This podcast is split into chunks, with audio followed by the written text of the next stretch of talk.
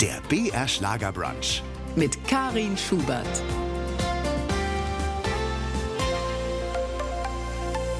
Hallo zusammen, die Karin Schubert lädt wieder ein zum BR Schlager Brunch. Zwei Stunden eintauchen in das Leben eines Prominenten. In unserem heutigen Fall eines Prominenten, der selbst zum Promi wurde, nachdem er viele Musikerlegenden getroffen und interviewt hat. Fritz Egner ist uns aus dem Funkhaus in München zugeschaltet. Hallo. Hallo Karin. Fritz und Hitz, ja, dein Markenzeichen. Ne? Lange Jahre auf Bayern 3, jetzt immer noch auf Bayern 1, wo du den Freitagabend moderierst. Ein Trip durch die Musikgeschichte. Was gefällt dir denn so an diesem Format? Naja, die Freiheit, eigentlich alle Musikgenres spielen zu können. Ich äh, habe da ja eine große Bandbreite von Jazz bis Country und alles, was dazwischen ist. Und diese Freiheit ist ein Privileg natürlich. Und da bin ich auch sehr dankbar dafür, dass ich da diesen Platz bekommen habe. Und dass ich auch mein Archiv, das sind 400, 500 Interviews, die ich im Laufe der Zeit gemacht habe und glücklicherweise archiviert habe, die kann ich da auch unterbringen. Und das ist oft so ein bisschen auch eine Zeitreise, auch für mich selber. Du bist ja mittlerweile im Rentenalter. Ist Musik alterslos? Ja, in der Tat. Musik ist nicht nur alterslos, sondern hält jung. Denn es gibt tatsächlich Musik, die zeitlos ist, die keinen Stempel hat. Und da gibt es viele Dinge, die man damit auch verbindet, Erinnerungen. Das kann oft sogar eine Zeitreise zurück ins Leben sein. Und das ist auch ein Empfinden, das man nicht lernen kann. Das hat man eben oder nicht. Und ich glaube, ich habe das. Und das ist wirklich immer wieder ein Jungbrunnen sozusagen. ja, und die Leute wollen ja offenbar auch mit dir das erleben und wieder, immer wieder erleben. Normalerweise hören die Moderatoren ja so, ja, beim BR auch spätestens mit Eintritt ins Rentenalter auf. Du hast einfach weitergemacht. Was, Na, was lässt dich nicht aufhören? Was treibt dich da mit deinen äh, immerhin fast 74 immer noch ans Mikrofon? Ja, das ist eben diese Leidenschaft und die emotionale Bindung zur Musik oder überhaupt zu diesem Showbusiness. Das ist nicht an ein Rentenalter gebunden. Das kann man auch weit darüber hinaus noch empfinden und eben mit anderen auch teilen. Und das verbindet auch Generationen. Ich habe ja auch eine Fernsehsendung gemacht, wo wir so einen Brückenbau gemacht haben. Now and Then, von damals Musik zu heute. Da hat sich vieles ja weitergetragen und es dreht sich ja auch immer wieder um ähnliche Themen. Und insofern ist es oft auch erstaunlich, dass Songs oder Texte von vor 40, 50 Jahren heute wieder relevant sind, weil sich auch die Geschichte und das Leben immer wieder wiederholt. Es geht ja auch um die Leidenschaft für die Musik, ne? Mhm. dass man diese Leidenschaft mit anderen teilen darf, hast du gerade gesagt. Mhm. Woher kommt denn diese Leidenschaft bei dir? Hast du eine Idee? Nein, nicht wirklich. Mir ist das auch nur so zugeflogen. Ich hatte eigentlich zunächst mal überhaupt keine musikalischen Ambitionen, war ein miserabler Klavierschüler. Allerdings war auch meine Klavierlehrerin pädagogisch nicht besonders gut geeignet und so habe ich das Geld, das ich von meiner Mutter mitbekommen habe für die Klavierstunden, die ich dann geschwänzt habe, äh, für Platten ausgegeben. Und äh, den Bezug zu dieser Musik hatte ich tatsächlich durch Zufall, habe ich am Radio gedreht als Zehnjähriger und habe da den amerikanischen Sender AFN gefunden und der hat mich elektrisiert, der hat mich reingezogen und die Moderatoren, die waren ganz anders als die beim Bayerischen Rundfunk. Die mhm. haben da mitgelebt. Die, die hatten einfach diese Leidenschaft auf der Zunge. Man hatte das Gefühl, jeden Song, den die da spielen, da tanzen die sogar mit. Und das war etwas, was mich beeindruckt hat. Und das wollte ich eigentlich immer umsetzen. Es gab allerdings auch keine Aussichten auf Erfolg, einen solchen Berufsweg einzuschlagen, denn ich hatte in der Familie niemand, der in irgendeiner Form mit den Medien verbunden war. Also ich habe das einfach so als Träumer zunächst mal ausgelebt und habe zu Hause im Kinderzimmer Radio gespielt. Mhm. Das mit dem Klavier fand ich jetzt spannend. Ist das eigentlich irgendwann aufgeflogen? Ja, ja, das ist leider mal aufgeflogen. Dann meine Mutter hat dann die Klavierlehrerin auf der Straße mal zufällig getroffen und gesagt, also der Fritz hat kein großes Talent, oder für Klavier und die Klavierlehrerin sagt, welcher Fritz? Und dann, da hat dann meine Mutter gekocht und zwar innerlich. Und als ich dann nach Hause kam, gab es dann natürlich großen Ärger und nun war auch erklärt, woher ich die ganzen Platten hatte. Da hat sie sich ohnehin schon immer gefragt, woher ich die habe und ich habe einmal behauptet, die sind mir geschenkt worden. Da war dann die Erklärungsnot groß. Und das Schlimme daran ist, meine Mutter ist sehr früh gestorben und hat leider nicht mehr mitbekommen, dass diese Platten eigentlich der Grundstock waren dann für meine spätere Karriere. Ja, Fritz, das Mikrofon, das fasziniert dich ja schon ein Leben lang. Und die ersten Platten, beziehungsweise den Plattenspieler, hat dir, glaube ich, deine Schwester mitgebracht, oder? Ja, so ist es, Karin. Das war meine Schwester, die ganz zufällig an Ostern war das, von ihrem Geschäft, äh, in dem sie gearbeitet hat. Das war ein Plattenladen in der Sonnenstraße in München. Oh, wie passend.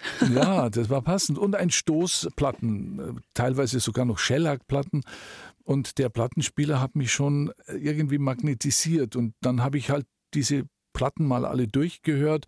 Das waren hauptsächlich Schlager. Ich habe mein Herz in Heidelberg verloren oder, mhm. äh, oder, oder ja, so, so, also, also, doch. Ja, doch, doch. Das wurde versucht, mich damit zu begeistern. Aber es war dazwischen auch ein Rock'n'Roll-Song von Little Richard, Tutti Frutti auf der B-Seite Long Tall Sally. Und ich kann mich heute noch genau daran erinnern, wie ich den äh, Plattenarm mit dem Saphir, mit der Nadel unten dran, man muss das heutzutage ja erklären, was das alles war, auf diese Platte setzte, das erste Rauschen und dann die unglaubliche Energie und Entschlossenheit von diesem Sänger Little Richard. Und da war ich dann auf einem anderen Planeten. Und das Ding habe ich Tag und Nacht hin und wieder auch 20 Mal hintereinander gespielt, zur großen Verzweiflung meiner Eltern, die dann das Zimmer jeweils verlassen haben. Und was dann aus meiner Begeisterung wurde, das ist ja dann letztendlich auch die Karriere geworden. Mhm. Tutti Frutti, äh, hat das nicht Peter Kraus auf Deutsch dann auch später gesungen oder war das ein anderes? Ja, das hat, nein, das hat er gemacht. Das habe ich ihm allerdings übel genommen, weil der hat auch äh, Jailhouse Rock auf Deutsch gesungen. Mhm. Und für mich hatte der nicht die wirkliche Rock'n'Roll-Stimme. Und letztendlich, und das hat sich später in Gesprächen auch mit diesen Musikern immer wieder bestätigt, die Biografie dieser Musiker hatte auch ganz viel zu tun, was den Ausdruck ihrer Musik angeht. Man kann einfach nicht so etwas nachempfinden dann ist es einfach eine Kopie und bleibt auch eine Kopie. Und hätte ich jetzt das Original nicht gekannt, hätte ich wahrscheinlich Peter Kraus mit äh, Tutti Frutti ganz, ganz toll gefunden. Aber ich habe halt das Original gekannt. Und das mhm. ging mir aber später dann auch mit den Beatles oder den Rolling Stones so. Auch die haben in der ersten Zeit ja sehr viele Coverversionen nur gespielt und ich kannte die Originale und die fand ich immer besser, authentischer und einfach auch intensiver. Du hast nach dem Abitur erstmal eine Lehre als Elektrotechniker absolviert. Mhm. Äh, der Wunsch der Eltern dann? Ja, das war so mehr zwangsläufig. Ich wusste nicht so recht, was ich machen sollte. Und äh, mein Vater hatte da auch wiederum äh, jemanden, der mir dann eine Lehrstelle da verschafft hat. Das war damals in meiner Zeit noch, da musste man noch wirklich daran arbeiten, dass man eine Lehrstelle bekam. Das ist nicht wie heute, dass einem sowas nachgeworfen wird. Aber ich hatte dann im Hinterkopf schon irgendwie, wenn ich was mit Elektrizität zu tun habe, vielleicht kann ich daraus auch irgendwo mal eine Brücke bauen zur Musikindustrie. Und äh, im Hinterkopf war das immer bei mir vorhanden. Das Mikro hat immer irgendwie rot geblinkt bei ja. dir im Hintergrund. Die Mama ist ja schon mit Anfang 50 verstorben. Wie ja. alt warst du da? Da war ich 24. Mhm. Genau, das verdränge ich immer noch, weil das war für mich ein riesiger Schock. Sie war der Fels in meinem Leben und auf sie konnte ich mich hundertprozentig verlassen. Ich wusste, ihre Liebe zu mir ist echt und plötzlich fällt und bricht so etwas weg. Ich wusste das ein Jahr lang schon vorher, dass sie nicht überleben wird, weil sie mhm. an Krebs erkrankt war. Aber das war ein ganz herber Verlust für mich, äh, den ich vielleicht für den Rest des Lebens nicht ganz verkraftet habe. Und viele Dinge, die ich dann später auch gemacht habe, haben vielleicht auch damit zu tun, dass ich Bindungsängste da irgendwie entwickelt habe, um einfach nicht nochmal diesen Trennungsschmerz erleben zu müssen. Das war dann deine heile Welt, die erstmal ein bisschen zerstört dann war, ne? Ja, total. Mhm. Und die hat mich auch beinahe aus der Bahn geworfen. Ich habe dann angefangen, auch Alkohol zu trinken, um mich da irgendwie zu betäuben. Geschmeckt hat es mir eigentlich nicht, aber ich wollte einfach mit den Gedanken irgendwie wegkommen. Das war so eine Stütze. Wie, wie, hast du das dann wieder auf die Reihe gekriegt? Hast du dir Hilfe geholt dann auch? Nein, damals gab es keine Hilfe, es gab keine Psychologen für Jugendliche. Das war dann aber wieder die Musik eben, die mich dann immer wieder zufriedengestellt hat und auch wieder äh, auf andere Gedanken gebracht hat. Das war eigentlich so ein Heilmittel und meine Platten waren im Grunde genommen fast wie ein Medizinkoffer für Notfälle. Und da hat mich Musik immer wieder aus dem Tief geholt. Du hast auch schon mal zugegeben, in einem Plattenladen auch mal was mitgehen lassen, oder? Ja, das war so ein mhm. bisschen zwanghaft, muss ich gestehen. Und ich habe in der Sonnenstraße einen Plattenladen gefunden, der hatte auch die importierten Singles mit den Originallabels und so weiter. Und das war für mich, da hatte ich das Gefühl, wenn die in falsche Hände kommen, das ist, wäre, das kann man diesen Platten nicht antun. Du hast sie quasi gerettet. Ich habe sie gerettet. So habe ich es mir dann auch später erklärt, weil ich hatte natürlich schon ein schlechtes Gewissen. Und das Taschengeld hat natürlich bei weitem nicht gereicht, um sie wirklich zu kaufen. Und so habe ich dann frecherweise, das waren Singles, das waren diese kleinen Platten, die habe ich dann mitgehen lassen und äh, haben mir das eben dann so zurechtgeredet, dass ich im Grunde genommen ein Schutzpatron dieser Platten wurde. Schön. Aber du hast, glaube ich, bei der Verkäuferin dann auch irgendwann Abbitte geleistet. Ne? Naja, das kam noch dazu. Ich war auch verliebt in diese Verkäuferin. Ach. Da kamen zu viele Dinge, Emotionalitäten zusammen. Und so habe ich bei Johannes B. Kerner, da war ich als Talkgast eingeladen in seiner Talkshow im ZDF, diese dunkle Seite meines Lebens mal offenbart und habe eben auch gestanden, dass ich meine Liebe da äh, entdeckt habe bei dieser äh, wunderbaren Verkäuferin und die hätte ich halt gerne nochmal getroffen, um einfach auch zu sehen, wie es ihr geht und wollte mich bei ihr herzlichst bedanken, dass sie mich da nicht der Polizei gemeldet hätte, denn äh, das hätte mich vielleicht auf eine ganz falsche Bahn gebracht fürs Leben. Sie hatte Verständnis offenbar. Sehr naja, schön. das war dann am nächsten Tag gleich Schlagzeile in der Abendzeitung und äh, in der TZ, so nach dem Motto, der Nette aus Dingsda ist ein Ladendieb. Aber damit konnte ich leben. Und sie hat sich dann tatsächlich gemeldet bei einer ja. dieser Zeitungen und die haben dann den Kontakt hergestellt. Ich habe sie dann eingeladen in das schönste italienische Restaurant, denn das war ihr Wunsch und haben dann über das Leben geredet und ich war wirklich sehr, sehr erleichtert, dass sie mir nochmal begegnet ist und ihr danken konnte für ihre Großzügigkeit. Vielleicht musste sie ja aus ihrem Gehalt da auch die fehlenden Platten auch noch womöglich bezahlen, das weiß ich nicht. Sehr schön. Du hast ja erstmal eine Lehre als Elektrotechniker gemacht, mhm. dann Studium der Starkstromtechnik, ja. das du allerdings abgebrochen hast. Warum eigentlich? Ich brauchte Geld. Ich hatte einfach fürs Leben nicht genug und habe dann Jobs angenommen, unterschiedlichster Art, unter anderem auch einen Job für eine Filmproduktion als Tonmann. Da hm. musste man damals große Tongeräte noch mitschleifen mit zwei großen Bedienungsanleitungen und Bedienungsgeräten. Und das war dann mühsam, denn einmal haben sie mich an einen Hubschrauber an die Kufen gebunden, weil ich im Hubschrauber selber keinen Platz hatte. Da war die Kamera drin und die Hauptdarsteller sind nur 20 oder 30 Meter hoch geflogen, aber das hat schon gereicht. Und das war für mich ziemlich hart. Und da habe ich mir gedacht, nee, das kann es nicht sein, was ich in Zukunft machen will.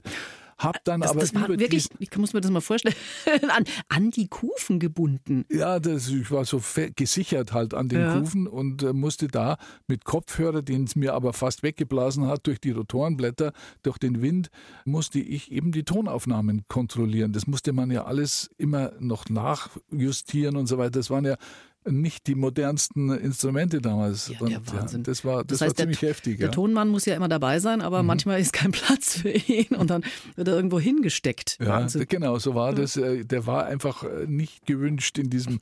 Der Kameramann war natürlich der wichtigste und äh, klar, der brauchte viel Platz. Die Kameras waren sehr, sehr raumeinnehmend.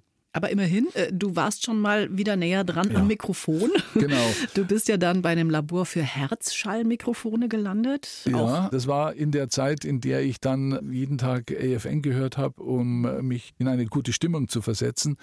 Und während ich auf dem Weg war, beziehungsweise bei der Morgentoilette, sagte der Radio-DJ von AFM plötzlich, sie bräuchten dringend einen Studiotechniker.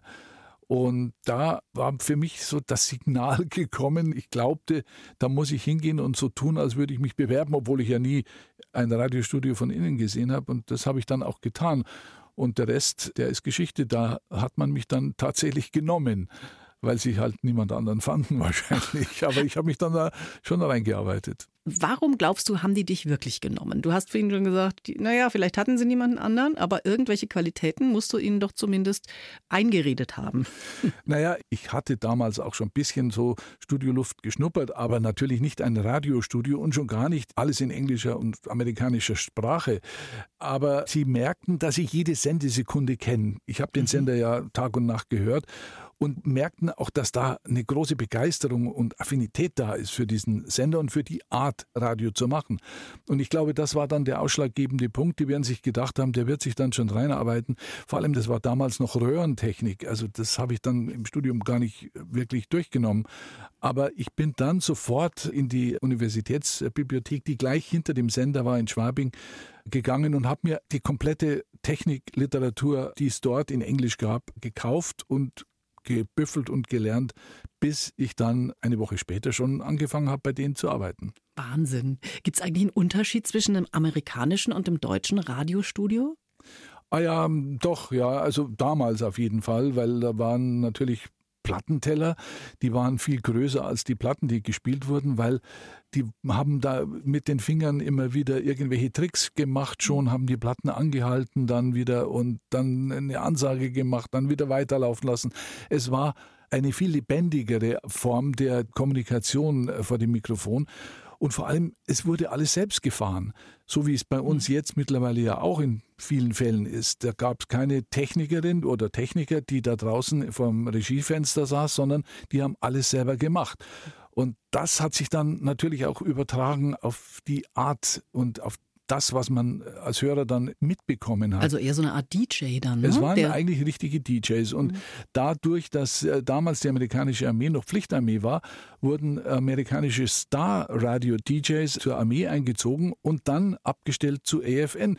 Und so hatte ich dort vier oder fünf Jahre tatsächlich die beste Ausbildung von Radiostars aus den USA den ich über die Schulter schauen durfte. Mhm. Und denen hat Spaß gemacht, dass ein junger Deutscher sich dafür so begeistert und interessiert und haben mir also alle möglichen Tricks und Gags erzählt, die sie äh, bieten konnten. Naja, und das habe ich natürlich aufgesogen. Das war eine ja. unbezahlbare Lehrzeit. Wie war das mit deinem Englisch? Du bist ja in den mhm. 50er, 60er Jahren groß geworden. Da hat man in München wahrscheinlich eher äh, Bohrisch gret oder wie? Ja, ja allerdings. ich bin ja, ja Fränkin, ich kann das nicht so. Ja, ja, allerdings. Das, mein Englisch war Schulenglisch. Das, wir haben irgendwelche Gedichte übersetzt und so. Da damit hätte ich nicht viel anfangen können. Aber ich hatte diese Sprache durch das dauernde Hören des Senders irgendwie schon so im Ohr, dass ich äh, die Aussprache zumindest genau wusste, wie sie geht. Und dann habe ich natürlich im täglichen Leben auch da gelernt. Mhm. Habe dann auch eine amerikanische Freundin gehabt, konnte sogar in Englisch, amerikanisch-englisch streiten. Alles. Es war es wirklich. Das ist eine echte Qualität. Ja, ja, natürlich muss man ja auch können. Mhm. Ja, und dann 1977, dann hat eine eigentliche Karriere am Mikrofon begonnen. Wie so oft, bei mhm. mir übrigens auch damit, dass ein anderer Moderator ausgefallen ist. Ja, allerdings, das war auch als Scherz gedacht. Der Chef sagt, wenn der, der hieß Ron Todd, der war schon ein bisschen verpeilt, der musste die Morgenshow machen. Wenn der morgens nicht kommt, dann gehst du auf Sendung, Fritz. Und ich habe damals im Haus des Senders als einziger auch gewohnt. Ich war alles, Hausmeister und Archivar und ich hatte natürlich da tausende von Platten. Also ich habe mich da, dort gefühlt wie im Himmel. Und weil ich da gewohnt habe, war ich natürlich auch der Einzige, der 24 Stunden verfügbar war. Und äh, da war ein Alarm, der abgeschaltet wurde, wenn der Diskjockey am Morgen da war. Oder wenn er nicht kam, ist der Alarm losgegangen. Das war ein Ostermontag und da bin ich auf Sendung gegangen, habe eineinhalb Stunden die Morningshow gemacht in Englisch und war in Unterhosen gesessen, habe mir ein Glas Cognac eingeschüttet äh, um 5.30 Uhr früh weil ich halt natürlich schon äh, verdammt nervös war. Ich habe mhm. gezittert und es stellte sich allerdings raus, dass das, wie gesagt, ein Scherz war von meinem Chef damals, der dann irgendwann um halb zehn kam und sagt, du Fritz, ich glaube, du warst heute auf Sendung. Kann das sein? Ja, du hast es mir doch angeboten. er meinte, das war ein Scherz eigentlich. Und dann hat mich die Frau des Kommandeurs in München der amerikanischen Armee gerettet, die angerufen hat und gesagt hat, lass doch den jungen Amerikaner mit diesem deutschen Akzent öfter mal Sendung machen. Das war richtig amüsant. Mhm. Äh, du kannst dich an diese Sendung wirklich noch gut erinnern, so wie ich das jetzt äh, gehört habe. Was hast du damals erzählt eigentlich? Naja, ich kannte die ganzen Regularien natürlich. Ich habe halt Wetter gemacht und dann so Empfehlungen und so weiter. Das war alles abgelesen natürlich und dann natürlich dazwischen die Musik angesagt. Und mein erster Song, den ich gespielt habe, war African Symphony von Henry Mancini. Das weiß ich heute auch noch. Und da wusste ich über die Interpreten und so weiter schon sehr viel und da konnte ich eben dann auch die entsprechende Information mitliefern. Das heißt, du hast dir wirklich so nach Lust und Laune gerade mal eine Platte rausgesucht, die da so rumlag und hast sie einfach auf einen Plattenspieler gelegt und los, ja, los loslaufen lassen. Es, es, blieb mir nichts anderes über, weil es war nichts vorbereitet natürlich. Das kann man sich heute ja überhaupt nicht mehr vorstellen. Da mhm. ist ja auch die Musik so in unserem Computer schon drin und wir müssen sie eigentlich nur noch abspielen und gar nichts mehr raussuchen. Ja. Das war ja noch richtig mit Arbeit verbunden. Ne? Ja, ja, in der Tat. Und man brauchte natürlich auch das Gespür dafür, weil die die Platten waren links und rechts. Man musste abtasten sozusagen, wann, wo die richtige Rille ist. Das habe ich dann auch gelernt. Das habe ich auch teilweise noch beim BR dann gemacht, weil wir mhm. haben ja auch anfangs nur noch mit Platten gearbeitet. Ja, die kann man dann so einstarten, ne? Also mhm. auch so wie so ein DJ. Hattest du denn Vorbilder? Also außer die AFN-Kollegen, äh, denen du ja schon vorher fleißig zugehört hast?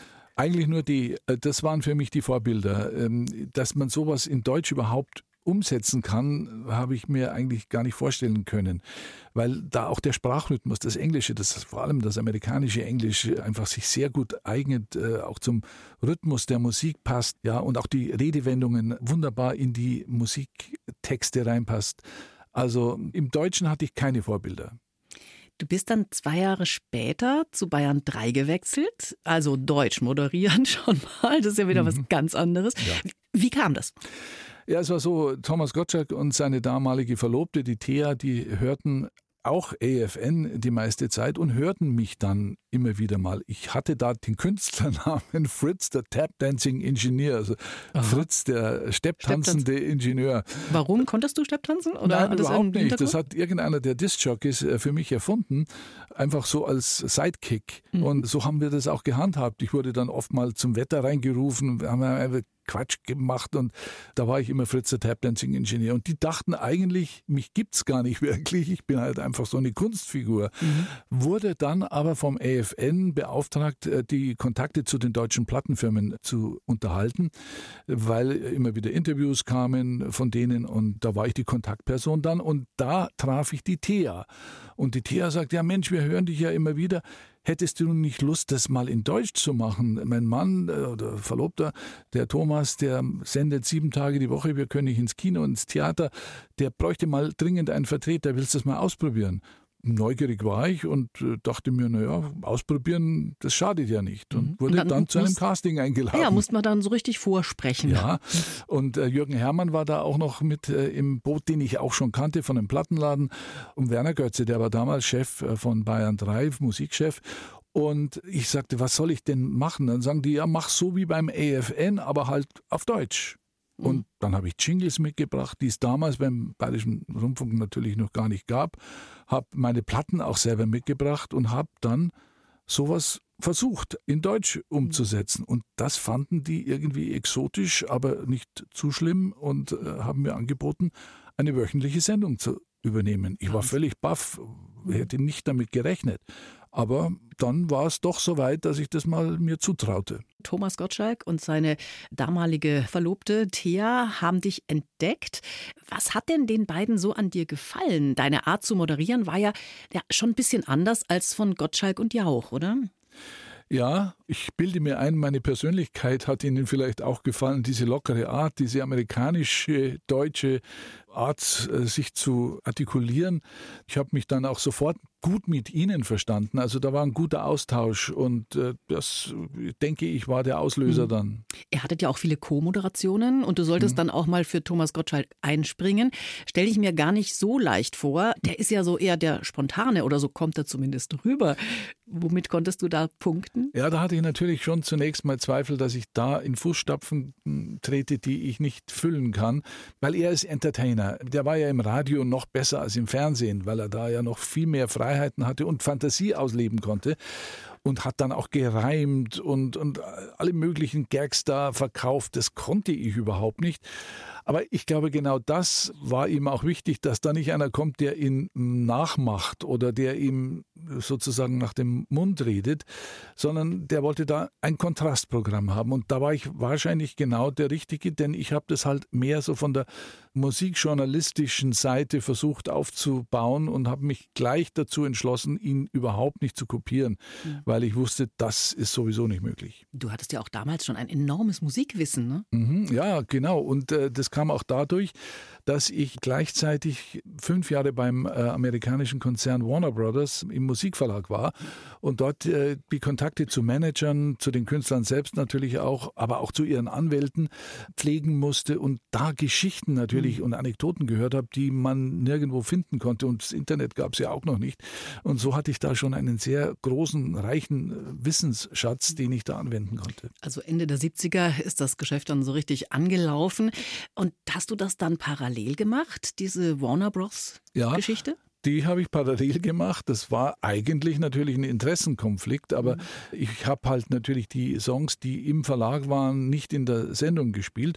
Ich habe das abgesprochen mit der Geschäftsführung des Hauses und die hatten nichts dagegen, obwohl es heute nicht mehr möglich wäre. Mhm. Warst du damals eigentlich schon verheiratet? Hört sich ja nach langen Tagen und vielen Geschäftsreisen an. Ja, für sowas hatte ich echt äh, zu wenig Zeit. Äh, da musste ich passen und ich wollte auch einer Familie das nicht antun. Mein Leben war letztendlich ja ähm, sozusagen gestrickt. Ich musste auch diese Freiheit haben, wenn da eine Familie davon abhängt, dann ähm, muss man Entscheidungen treffen, die vielleicht nicht einem selbst wirklich liegen und man müsste sich verbiegen, einfach um äh, der Familie auch Sicherheit zu geben. Das äh, habe ich nie gemacht. Ich habe eigene Familienplanung gar nicht irgendwo erwogen. Mhm. Du hast ja äh, Thomas Gottschalk dann auch bei Pop nach acht vertreten, hattest äh, mit dem Popclub am Nachmittag auch deine erste eigene Sendung. Mhm. Ab 84 war das dann. Und dann dein Markenzeichen, ne? Fritz und Hits, immer werktags ab 20 Uhr. Wie sahen deine Tage so aus, gerade wenn man abends dann erst zu senden loslegt? Ich äh, habe tagsüber natürlich eigentlich alles unternommen, was man so tun kann. Ich habe viel Tennis gespielt, im Winter bin ich Skifahren gefahren und abends halt dann äh, in die Sendung gekommen. Oder aber auch mal äh, zu einem Interview nach Berlin geflogen und dann rechtzeitig noch zur Sendung wieder da gewesen. Also da, da habe ich schon Sachen gemacht, die würde ich heute nicht mehr machen oder nur selten. Meine Tage waren aber natürlich fokussiert auf den Abend, wo ich wusste, da muss ich präsent sein und da muss ich auch fit sein. Aber das hat ist mir leicht gefallen. Das war ja für mich letztendlich das Ausleben eines Hobbys, einer Leidenschaft. Und da musste ich mich gar nicht groß anstrengen. Und dann auch noch Geld damit zu verdienen. Wunderbar. Ja, das, ich hätte es umsonst gemacht, das habe ich denen natürlich nicht gesagt. Fritz, du hast ja eine Sammlung, eine Plattensammlung, die sich sehen lassen kann. 25.000 LPs und 20.000 CDs. Was machst du damit? Einer nach der anderen im stillen Kämmerlein hören? ja, ich könnte wahrscheinlich 50 Jahre, ohne mich zu wiederholen, da durchhören. Aber die 25.000, das ist Vergangenheit. Ich habe da viele verschenkt, auch an ein Blindenheim, die eine interne Radiostation hatten. Und das musste ich reduzieren. Das ist ja auch eine Belastung. Ich musste bei Umzügen immer einen Statiker bemühen, der dann die, die Böden letztendlich abgemessen hat, musste das Ganze auf viele Zimmer verteilen, damit die Last äh, nicht die Statik des Hauses beschädigt. Also es war dann wirklich einfach zu viel, es war manisch. Aber ich wollte eben diese Platten, die ich mir früher nicht leisten konnte und die ich mitnehmen musste, ohne zu bezahlen, die wollte ich mir nun wirklich redlich verdienen und auch besitzen und haben und immer Zugriff haben. Ich hätte auch gerne in einem Plattenladen gewohnt, aber das hat sich irgendwie nicht ergeben. Also so wie sich das anhört, hast du in einem Plattenladen ja, gewohnt, oder? Meine Plattensammlung war sicher größer als manche Plattenläden, ja. Äh, was haben dann deine Partnerinnen dazu gesagt im Laufe der Jahre? Ja, die waren äh, letztendlich entrüstet, dass ich äh, weniger Zeit in Schuhgeschäften mich aufhalten wollte, sondern wenn wir auf Reisen waren, war immer ein Plattenladen für mich ein Magnet. Ich konnte da nicht vorbeigehen. Ich musste zumindest mal sehen, ob da nicht doch noch eine ist, die ich schon lange suche. Und, und vor allem in den USA war ich ja oft dann. Mhm. Und da gab es natürlich genau die Platten, die ich glaubte zu brauchen und für Sightseeing war dann kaum noch Zeit. Ich fällt mir gerade ein, wir mussten in der Schule mal nach Ostberlin einen Tag als Klassenausflug. Da ja. hat man ja dann immer so Begrüßungsgeld bekommen, das man gar nicht ausgeben konnte. Und wir sind dann auch immer in so Musikläden oder eben Plattenläden. Das war das Einzige, wo man wirklich das Geld loskriegen konnte. Ja, ja. ja. Das habe ich auch gemacht. In Ostberlin habe ich dann eine Platte von Paul McCartney gekauft, die nur auf einem russischen Label zu haben war. Und die habe ich auch heute noch. So Raritäten gab es da nämlich dort. Mhm. Kennst du alle Titel, die da so drauf sind auf diesen vielen Platten? Hast du sie wirklich alle gehört? Ja, ne, jetzt nicht mehr. Mhm. Ich hatte allerdings wirklich die Gabe, ich konnte innerhalb von wenigen Minuten aus dieser ganzen Plattensammlung äh, einen Song finden. Ich wusste, wo der drauf ist und es war alles ziemlich gut alphabetisch und nach Musikrichtung und so weiter geordnet, sodass ich eigentlich da immer sofort was gefunden habe. Ganz selten, dass ich mal länger gesucht habe. Wahnsinn eigentlich, dass das so funktioniert, ne? Ja. was unser Hirn da so leistet. Die modernen Studios, die haben ja noch nicht mal mehr CD-Player. Da kommt ja eigentlich mhm. alles aus dem Computer digital. Mhm. Wie stellst du denn jetzt bei Bayern 1, bei Fritz und Hitz deine Musik zusammen? Vieles habe ich bereits digitalisiert und das spiele ich dann auf einen Stick. Den gebe ich dann dem Techniker und der spielt es dann in unser System ein. Und äh, das funktioniert aber sehr gut. Und letztendlich ist es ja fast schon auch ein Segen, dass das jetzt so leicht geht. Ich muss keine Platten mehr schleppen. Das ist ein kleiner Stick und da sind äh, Tausende, kann man Tausende von Titeln. Ich habe jetzt mittlerweile 67.000 Titel auf meiner, in meiner Mediathek digitalisiert. Davon kann man schon ganz gut leben und kann ganz gut Sendungen aus. Da kannst du noch einige Jährchen versenden damit. Ja. Du bist ja dann Ende 2015 äh, von Bayern 3 weg. Dann ist dir deine treue Hörergemeinde ja zu Bayern 1 gefolgt. Dort präsentierst du jetzt Freitagabends ab 20 Uhr immer Fritz und Hits. Die größten Künstler der Musikgeschichte. Da hast du im Laufe der Jahre ja irgendwie alle, also fast alle wahrscheinlich Stars und Musiklegenden getroffen. Gibt es noch jemanden, der dich interessieren würde, dem du aber nie begegnet bist? Ja, es gäbe da schon noch Lücken zu füllen. Leider sind die meisten von denen, die ich äh, verpasst habe, auch verstorben. Mittlerweile Ray Charles oder Rita Franklin, da wäre ich ja zu Fuß nach Amerika gegangen, um mit hm. denen ein Interview zu machen. Also ja, Bono von U2 zum Beispiel, äh, den habe ich nie persönlich interviewt und da würde ich schon auch gerne noch mal nachgreifen, aber der hat keine Lust mehr auf Interviews. In deinem Buch von 2013, Mein Leben zwischen Rhythm und Blues, hast du ja auch all diese lustigen Geschichten hinter den Kulissen erzählt, die die Stars von einer ganz anderen Seite zeigen. Godfather of Soul zum Beispiel, James Brown, wie hat der dich empfangen? Der hat mich äh, bei meinem zweiten Gespräch äh, mit Lockenwicklern empfangen und hatte auch seine Zähne nicht drin. Oh und ich habe ihn zunächst nicht erkannt. Ich musste in seine Suite, die er im Hotel in London bewohnte, besuchen, um äh, mit ihm das Interview zu machen. Mit Lockenwicklern habe ich, das habe ich einfach irgendwie nicht erwartet. Aber ich habe dann an der Stimme erkannt, er ist es und habe das ganz schnell korrigiert. Und er hat dann ganz jovial mit mir gesprochen. Ich hatte ihn aber vorher, ein paar Jahre vorher schon mal in London auch getroffen. Also vielleicht hat er sich sogar an mich erinnert. Und mit dem Namen Fritz ist man bei angloamerikanischen Leuten ohnehin sofort irgendwie wieder im Gedächtnis, weil so, kein ja. Mensch äh, wird dort Fritz genannt. Vögel, Hunde, alles Katzen, aber nicht, nicht Menschen. Und den Namen merken sie sich und dann reimt er sich auch noch auf Hitz. Naja. Wie ist es mit dem Namen Little Richard? Ja, Little Richard, der hat mich empfangen, auch in einer Suite in Köln im Hotel. Und ich ging in diese Suite, er saß mir im Rücken zur Tür und spielte am Klavier. Und ich dachte, er hat vielleicht gar nicht wahrgenommen, dass ich da bin. Ich weiß nicht, ich, es war eine seltsame Situation, spielte da unterschiedliche Titel, so fünf, sechs Titel von sich, ohne zu singen, ein bisschen nur so mitzusummen. Und dann dreht er sich um und sagt, ah, du bist Fritz, also machen wir jetzt das Interview. Aber vorher ein kleiner Test. Welcher von diesen fünf Songs, die ich gerade gespielt habe, ist nicht von mir komponiert. Und da bin ich ins Schwitzen gekommen und mhm. glücklicherweise ist es mir eingefallen.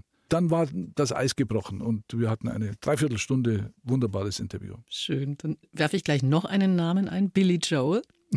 Billy Joel, ja.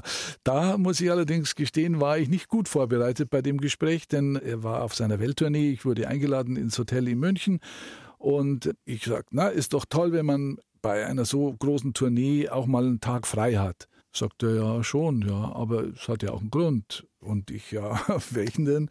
ich habe heute Geburtstag. Um Gottes Willen, ich bin in mir zusammengesagt, sowas darf einem nicht passieren. Ja. Aber er war dann recht äh, zugänglich und sagte, aber pass auf, du kannst mir einen Gefallen tun. Mir sind die Socken und die Unterhosen ausgegangen auf der Tour. Ich brauche unbedingt neue Unterwäsche. Aber ich möchte sie nicht selber kaufen kannst du für mich bitte mitgehen und ich zeige dir, was ich will und du Nein. kaufst es dann. Und ich war damals im Fernsehen aber schon sehr präsent. Wir mhm. gingen also in ein Kaufhaus am, an der Münchner Freiheit und er zeigte mir, was er will. Ich habe die Unterhosen eingekauft. Die Verkäuferinnen haben aber ihn nicht erkannt, sondern mich. Und ah, mir nur gesagt, da brauchst du mal wieder Unterhosen. Ja, das ist wichtig im Leben. Da muss ja immer sauber sein, alles. Und er, er, kriegt natürlich die Sprache nicht mit und schaut schon so ganz komisch und sagt, sag mal, wer bist du eigentlich? Die, die haben ja mich gar nicht wahrgenommen. naja, ich habe es dann erklären können. Er hat dann, okay, die Tasche in die Hand genommen. Wir sind zurück ins Hotel und da warteten aber jetzt bereits Journalisten und wollten wissen, was er eingekauft hat. Er hat sofort die Tasche mir wieder in die Hand gedrückt. Die Tasche gehört dem Fritz, der brauchte dringend Unterwäsche. Und so war das ein sehr amüsanter Nachmittag mit Billy Joel. Und das Interview war natürlich entsprechend gut dann auch. Äh, du, du, hast gerade schon deine Fernsehkarriere angesprochen. Mhm. Dingsda, versteckte Kamera, lief das dann irgendwie auch so nebenbei oder war das nochmal eine ganz neue Karriere, die du da gestartet hast? Ja, eigentlich lief es parallel zur Radiokarriere. Die wollte ich ja nicht aufgeben wegen Fernsehen. Für mich war Radio immer das, was äh, ich in mir hatte, die Leidenschaft, die konnte ich nicht aufgeben. Und äh, Fernsehen ist ja auch zu mir gekommen und ich nicht zum Fernsehen. Äh, wir hatten eine Hospitantin bei Bayern 3, die dann wechselte zum Fernsehen und in die Abteilung für neue Formatentwicklung und neue Gesichter. Und die hat mich vorgeschlagen für eine Sendung, die neu vom Bayerischen Fernsehen für die ARD produziert werden sollte. Und äh, ich wurde zum Casting eingeladen. Das war aber Samstagabend. Eine Samstagabendschau habe ich mir absolut nicht zugetraut und äh, ich wusste gar nicht, wie Fernsehen geht. Und dann haben die mir eine kleinere Sendung angeboten. Da sagten sie, das ist ein bisschen Radio mit Bild, äh, haben mir die englische Version von Dings da gezeigt. Und da habe ich sofort gemerkt, da kannst du nichts falsch machen. Das sind die Kinder, die diese Sendung ausmachen. Das ist eine Aufgabe, die kannst du eventuell schon stemmen. Und das und ging ja dann auch einige und, Jahre, ne? Ja, das ging acht Jahre lang dann ganz gut. Und dann kamen eben andere Sachen noch dazu. Und ich habe mich dann auch im Fernsehen schon wohler gefühlt im Laufe der Zeit. Aber zunächst war für mich äh, der Verlust der Anonymität, der mit dem Fernsehen dann natürlich einhergeht, ein sehr schweres Paket. Finale im BR Schlagerbrunch mit meinem heutigen Gast Fritz Egner, Radio-Moderationslegende, aber auch eine Fernsehkarriere hat er hingelegt mit Dingstar, versteckter Kamera und verschiedenen Sendungen. Ja, da ist einiges los gewesen in deinem Leben, auch immer noch. Du bist ja inzwischen dann doch verheiratet, hast eine erwachsene Tochter und einen 13-jährigen Sohn. Mhm. Äh, haben die Kinder denn ein bisschen was von diesem Mikrofongehen geerbt? Mein Sohn ist da schon einigermaßen interessiert dran, aber der ist auch schon im Netz unterwegs. Da ist YouTube, da sind all diese Angebote. Radio ist jetzt für ihn schon ein bisschen was, ja, was Archaisches. Das, ist nicht mehr so interessant. Aber er findet es schon spannend, dass man mich also auch hören kann überall. Und er wird natürlich von den Eltern der Mitschüler und so weiter angesprochen darauf. Aber, und das fasziniert ihn natürlich schon ein bisschen. Aber ich glaube nicht, dass er in diese Richtung will. Influencer wäre ihm, glaube ich, da lieber. Und die Tochter hat ein bisschen was von der Musik natürlich mitbekommen, weil sie war ja der Musik im Auto und so weiter ständig ausgesetzt und äh, hat ein bisschen so diese äh, Vibrations äh, mitbekommen und auch genossen und liebt auch die Musik, die ich mag. Mit 74 hat man noch Pläne. Welche? Nein, ich hatte nie Pläne. Das ist, nein, ich, ich habe immer alles auf mich zukommen lassen. Ich weiß nicht, was auf mich zukommt. Und das will ich auch gar nicht wissen unbedingt. Also natürlich für die Planungssicherheit wäre es ganz nett, wenn man wüsste, was wird in zwei, drei Jahren sein und aber man kann das ohnehin nicht steuern. Man muss das nehmen, so wie es kommt. Und wenn es zu einem passt, auch annehmen, muss auch manchmal ein bisschen Mut haben, Dinge dann zu verändern. Und das ist mir im Leben eigentlich ganz gut gelungen, wenn es auch nicht immer einfach war. Hm. Aber eines ist klar, es wird immer mit Musik zu tun haben, dein Leben, oder? Ja, definitiv. Dann sage ich vielen, vielen Dank. Ich wünsche dir von Herzen, dass du ja dein Rentnerleben und all deine Sendungen mit Leidenschaft füllen kannst, uns noch lange erhalten bleibst. Danke für das tolle Gespräch, Fritz Egner. Karin, herzlichen Dank für deine Zeit und dass du mir zugehört hast. Zu Hause hört mir niemand zu, also ich bin froh, wenn mich jemand befragt jetzt. Oh, oh, oh, oh. Was für eine Bescheidenheit. Ja, danke schön. Es hat mir sehr viel Spaß gemacht. So, jetzt erstmal einen schönen Nachmittag. Lassen Sie sich nicht unterkriegen. Ade. BR Schlager. Der BR Schlager Brunch. Jeden Sonntag von 10 bis 12 Uhr auf BR Schlager.